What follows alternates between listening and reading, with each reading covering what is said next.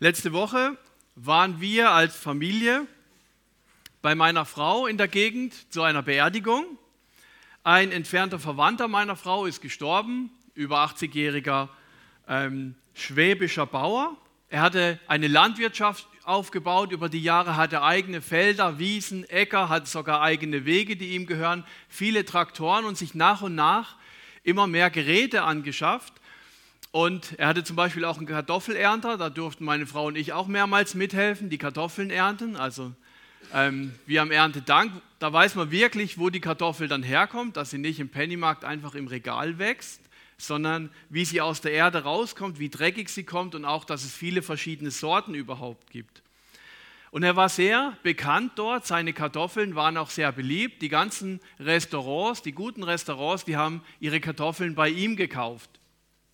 Er war der Kartoffelkönig der Region dort. Aber dann ging es ihm immer schlechter, er war immer öfter verwirrt.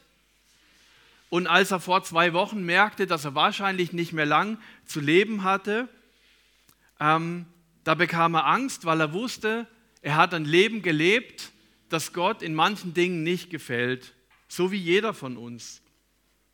Und das Wichtigste in seinen letzten Tagen war, Menschen zu sich zu rufen, mit denen er viel Kontakt hatte und sie um Vergebung zu bitten. Und es ging nicht so, ähm, wie man es vielleicht macht, wenn man die Firma verlässt und sagt, also sorry Leute, wenn ich einem von euch auf die Füße getreten sein sollte, dann tut es mir leid, schwamm drüber, alles wird besser. Sondern das war ein tiefes, ein tiefer innerer Schmerz, den er hatte. Er wollte wirklich frei sein und frei. Er war ein gläubiger Mensch und wusste, er wird bei Jesus sein, aber er hatte diesen Druck, da einfach frei zu sein und hat auch ähm, den Pfarrer eingeladen, dass er nochmal mit ihm das Abendmahl feiert. Und es war immer wieder sein Thema, ob die anderen Menschen ihm vergeben werden. Und ich weiß, dass er bei Jesus ist, weil er alles getan hat, was notwendig ist, um ewiges Leben zu haben. Er wollte frei sein von seiner Schuld. Kurz vor dem Tod sind alle unsere Ausreden, die wir uns das Leben übergegeben haben, nichts mehr wert. Aber echte Vergebung ist so was Wertvolles, weil sie uns frei macht, weil sie einen reinen Tisch schafft.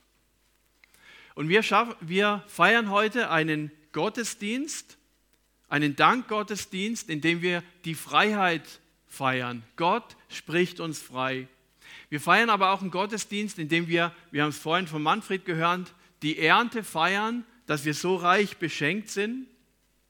Und wir feiern auch die Gemeinschaft mit Jesus im Abendmahl nachher. Und wir feiern die Gemeinschaft von uns allen im Mittagessen zum Abschluss. Also ein schöner Tag der Gemeinschaft. Gemeinschaft mit Jesus und Gemeinschaft mit uns. Und dieser schwäbische Bauer, von dem ich gerade berichtet habe, der hat viel getan, was Gott gefällt. Er hat zum Beispiel, ähm, als nach dem Krieg ein ein Bekannter von ihm gefallen war oder gestorben ist, der hatte neun Kinder. Da hat er diese neun Kinder als ähm, Pate, Patenonkel übernommen. Ich weiß nicht, wer von euch hat neun Patenkinder? Mehr, mehr, okay.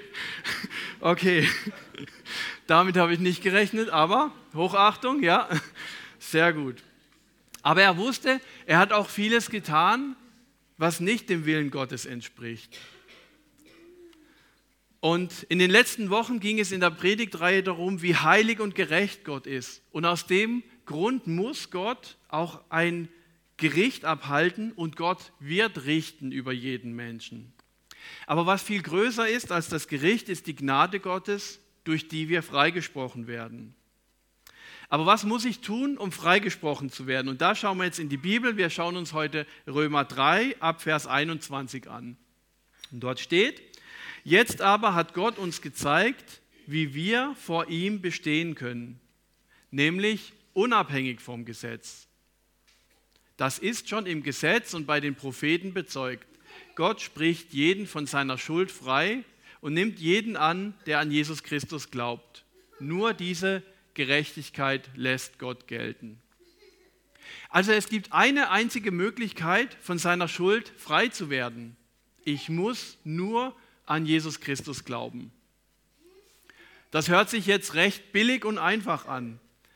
Aber wenn man sich das mal genauer anschaut, was heißt es an Jesus zu bedeuten, dann ist es auf einmal nicht mehr so einfach. Denn das bedeutet, dass ich ja alles ernst nehmen soll, was Jesus sagt, was er gelehrt hat. Und da wird es schon schwieriger, weil Jesus viele Gesetzmäßigkeiten, von denen wir überzeugt sind, auf den Kopf gestellt hat. Das Leben mit Jesus läuft ganz anders als das Leben ohne Jesus. An Jesus glauben bedeutet zu glauben, dass er mich versorgt, auch wenn die Umstände nicht dementsprechend aussehen. Es bedeutet, dass Jesus mich herausfordern darf, dass er mich prägen darf und dass er mich führt. Und was heißt es zum Beispiel, dass Jesus mich führt? Das heißt, er zeigt mir den nächsten Schritt. Vielleicht zeigt er mir auch mal ein Zwischenziel, aber er zeigt mir nie alle Schritte, die in meinem Leben kommen. Ich weiß nicht, wie die Zukunft weitergeht in meinem Leben. Wir planen als Gemeinde gerade ein neues Gemeindezentrum mit Kindergarten. Und was bedeutet es da, sich von Jesus führen zu lassen? Das Projekt ist viel zu groß und zu unrealistisch für uns als Gemeinde. Menschlich gesehen bekommen wir das überhaupt nicht hin. Aber wenn Gott uns einen Schritt nach dem anderen zeigt, nach und nach, dann wird dieses Riesenprojekt richtig gut werden. So führt Gott.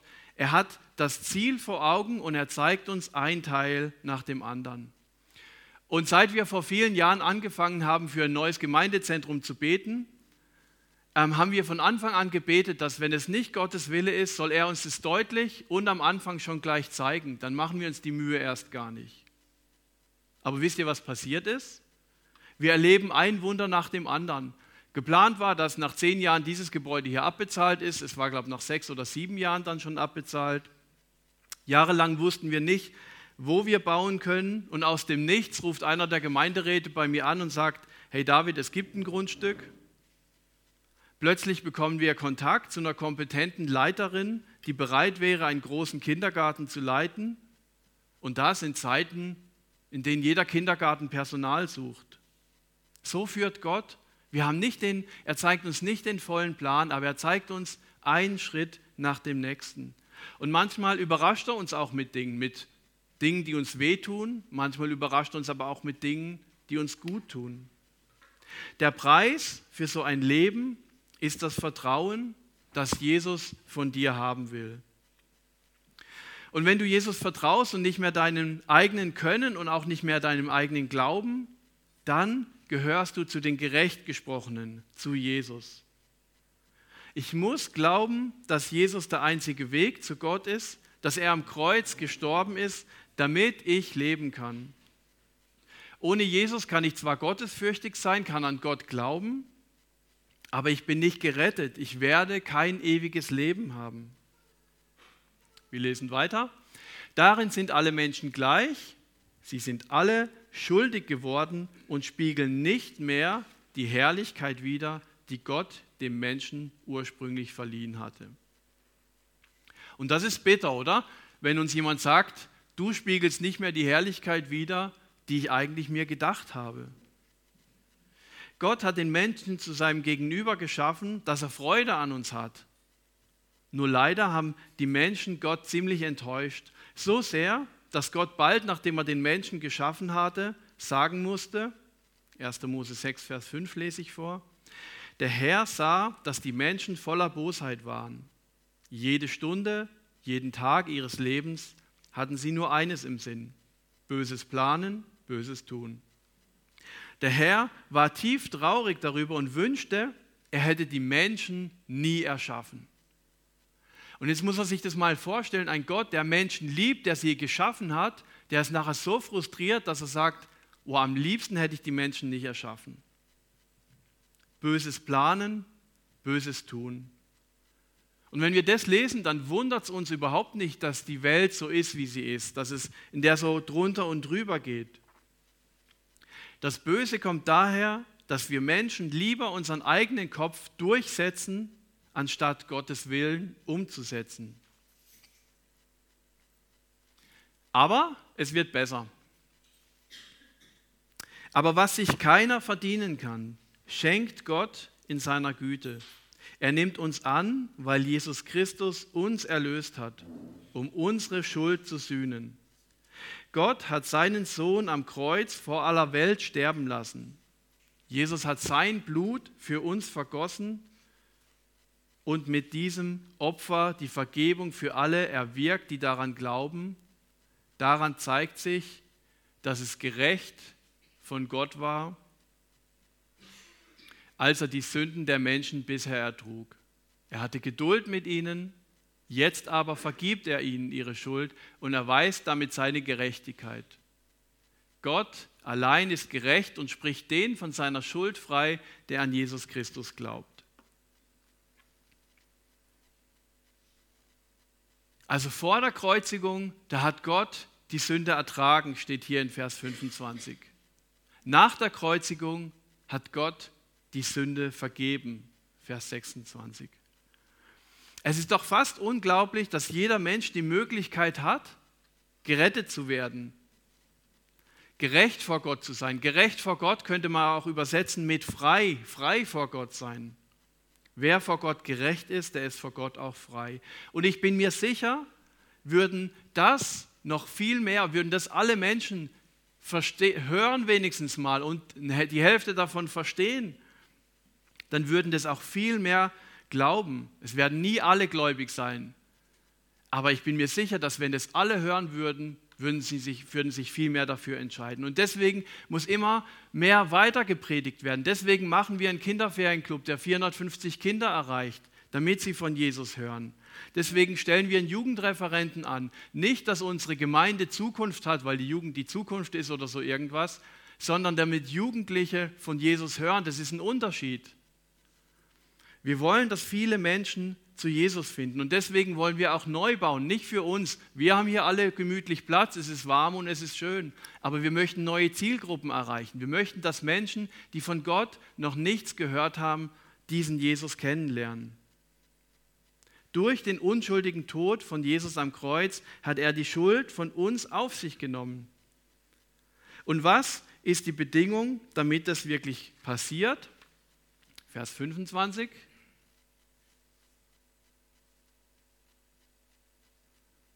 Ähm, die daran glauben, ganz unten. Also die Vergebung gibt es für alle, die daran glauben. Ich muss also keine Aufgaben erledigen, Opfer bringen, Jobs übernehmen, Gutes tun, um gerettet zu werden. Ich muss lediglich glauben. Und ich bin mal erschrocken, als ähm, schon viele Jahre her, ein junger Mann, der war schon länger bei uns im Jugendkreis und wir hatten das zum Thema an dem Abend und er hat das verstanden und gesagt, das ist für ihn völlig neu. Und ich dachte, hey, wie kann das sein? Der ist jahrelang bei uns im Jugendkreis.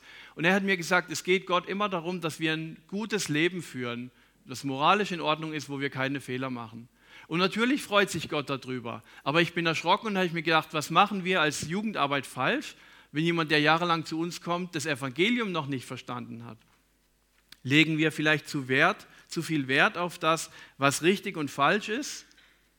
Die meisten Menschen denken ja auch über Christen, wer Christ ist, darf vieles nicht mehr. Und ich glaube schon, dass es richtig ist, zu sagen, was Gott sich wünscht, was richtig und was falsch ist. Aber dann muss auch immer die Gnade genannt werden, die viel größer ist als die Gesetze, als die Regeln. Paulus sagt also, alle Gesetze sind nicht mehr wichtig, um gerettet zu werden. Aber er setzt ein einziges neues Gesetz an deren Stelle, nämlich die Bedingung des Glaubens. Ohne Glauben keine Rettung. Und das ist irgendwie auch ein bisschen schlecht oder es hört sich ein bisschen, ähm, es, es kann auch Komplikationen geben, weil wir sind so geprägt, Vertrauen ist gut, Kontrolle ist besser. Vertrauen ist nicht greifbar, Kontrolle dagegen schon. Wenn ich jemand nicht vertrauen kann, muss ich ihn kontrollieren, sonst führt er mich an der Nase herum. Wenn ich aber jemand vertrauen kann, dann bin ich frei, gelassen und entspannt. Und diese Beziehung wünscht sich Jesus zu dir, eine freie, gelassene, entspannte Beziehung. Wenn ich meiner Frau vertraue, dass sie mit unserem Geld gut umgeht, dann muss ich sie nicht kontrollieren, dann müssen wir auch keine Gesetze abmachen. Meine Frau und ich gehen ziemlich ähnlich mit dem Geld um. Manche Paare machen es so, dass sie sagen, ab 50 Euro oder so besprechen wir es, wenn wir Geld ausgeben. Wir sind da sehr ähnlich, deswegen müssen wir das nicht besprechen. Und das gibt uns eine große Freiheit. Vertrauen ist unglaublich wertvoll. Kontrolle ist mühsam, aufwendig und kostspielig. Kontrolle ist an Gesetz gebunden, Vertrauen an Freiheit. Wisst ihr, weshalb christlich geprägte Länder wohlhabend sind? Also nicht nur, dass es da eine gute Wirtschaft gibt, wie vielleicht in China, sondern dass grundsätzlich ein hoher Wohlstand ist, auch bei ärmeren Leuten, weil die Kultur auf Vertrauen basiert.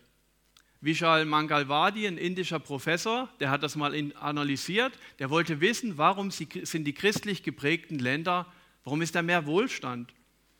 Und hat die Kulturen untersucht und kam dann drauf, ähm, dass dort einfach viel mehr Vertrauen herrscht untereinander, dass viel weniger Gesetze nötig sind, um Dinge einzuhalten. Und hat ein Beispiel genannt, er war in Holland in einer ähm, großen Landwirtschaft und die hatten dort auch Milchflaschen also standen da für Leute aus dem Dorf und die konnten sich einfach so eine Milch holen und konnten nebendran was in die Kasse legen. Und der, der Inder hat, hat gestaunt und dachte, also in Indien würde es nie funktionieren, dass, da, dass man einfach so, dass da so ein Vertrauen ist, dass man einfach Geld reinschmeißt, das kontrolliert keiner.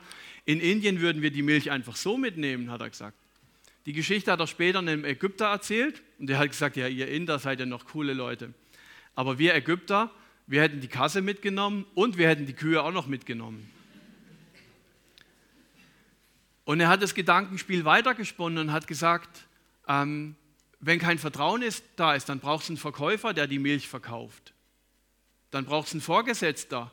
Und dann wird die Milch dreimal so teuer, ohne dass sie an Qualität gewinnt. Kontrolle ist teuer, Vertrauen schafft Wohlstand. Gott entlässt uns aus der Kontrolle des Gesetzes und vertraut uns die Freiheit an. Gott macht aus Vertrauen ist gut, Kontrolle ist besser. Kontrolle hat nicht funktioniert, Vertrauen ist besser. Ich muss lediglich glauben. Ist es nicht ein bisschen einfach?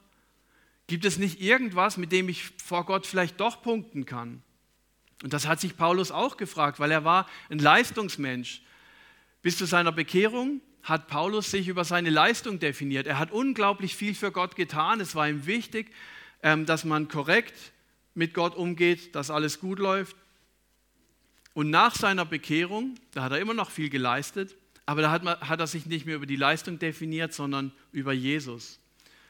Aber weil er so ein Leistungsmensch war, deswegen fragt er sich jetzt auch, ähm, Bleibt uns denn nichts, womit wir uns vor Gott rühmen können? Nein, gar nichts. Woher kommt das? Weil wir nicht aufgrund irgendeines Gesetzes, das unsere eigene Leistung verlangt, von Gott angenommen werden, sondern allein auf der Grundlage unseres Glaubens. Egal wie viel du getan hast für die Gemeinde Gottes, dass Menschen zum Glauben kommen, Egal um wie viele Menschen du dich gekümmert hast aus Liebe zu Jesus. Wie viel du gespendet hast oder wie viele Jahre du Kindergottesdienst gehalten hast. Das zählt alles nicht, um errettet zu werden. Gott freut sich über so einen Einsatz und er wird den Einsatz auch segnen und belohnen. Aber errettet werden wir dafür nicht, sondern nur für unseren Glauben. Es geht weiter. Also steht fest, nicht wegen meiner guten Taten werde ich von meiner Schuld freigesprochen, sondern allein deshalb, weil ich mein Vertrauen auf Jesus Christus setze. Also Gott ist die Qualität unseres Christseins nicht so wichtig wie das Vertrauen in allen Dingen auf ihn zu setzen. Und damit kommt man dann zur nächsten Frage. Ja, brauchen wir das Gesetz dann überhaupt noch? Und Paulus fragt sich auch, Schaffen wir etwa das Gesetz Gottes dadurch ab, wenn wir behaupten, dass der Glaube alleine entscheidend ist? Und er sagt, nein, im Gegenteil, wir bringen es überhaupt erst zur Geltung. Ein paar Verse vorne dran, wir hatten es letztes Mal, Römer 3, Vers 20, dort steht es ganz kompakt, durch das Gesetz kommt Erkenntnis der Sünde. Wir brauchen also das Gesetz, um zu wissen, was gut und richtig ist dass wir wissen, wie wir leben sollen, um ihn zu verehren und um unserem Leben Qualität zu verleihen. Wer sich an die Regeln Gottes hält, der hat grundsätzlich ein gutes Leben. Wer sich nicht dran hält, der hat viel Ärger, den er hätte vermeiden können. Theo Lehmann hat es mal so formuliert: Hältst du dich an Gottes Gebote, dann klappt's. Hältst du dich nicht an Gottes Gebote, dann kracht's.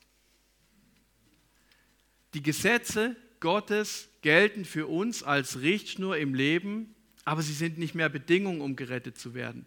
Ich muss keines von Gottes Gesetzen halten, um gerettet zu werden. Aber natürlich, wenn ich mit Jesus lebe, wird es mein Wunsch sein, ihm zu gefallen und seine Gebote zu halten. Oder anders formuliert, die Gesetze Gottes sind ja nicht nur Regeln, an die man sich halten soll, sondern damit sind auch Gesetzmäßigkeiten gemeint, also Dinge, die sowieso feststehen. Also zum Beispiel, jeder Mensch muss einmal sterben. Das ist gesetzt, das ist fix, fix, das gilt für alle Menschen, egal ob sie daran glauben oder nicht, egal ob sie an Jesus glauben oder nicht. Das ist ein Gesetz, das gilt für alle Menschen. Aber jeder hat die Möglichkeit, dass die Seele überlebt, wenn er an Jesus glaubt. Wer glaubt, dass Jesus Gottes Sohn ist und er alles in der Hand hat, der ist wirklich frei vom Gesetz des Todes. Der wird ewig leben und er kann entspannt sein, wenn es hier auf der Erde drunter und drüber geht, weil das Beste unseres Lebens haben wir noch vor uns. In diesem Bibeltext heute steckt der Kern des Evangeliums. Wer das verstanden hat, der hat das Evangelium verstanden. Und wer das anderen vermitteln kann, der ist ein Segen für seine Umwelt. Gott hat uns Freiheit geschenkt. Wer das begriffen hat, der kann Gott dankbar sein, ihn loben, ihn anbeten, ihn mit Dank überschütten. Und das Wissen, dass alles von Gott kommt, das macht uns auch dankbar für den Luxus, in dem wir leben. Deshalb feiern wir Erntedank.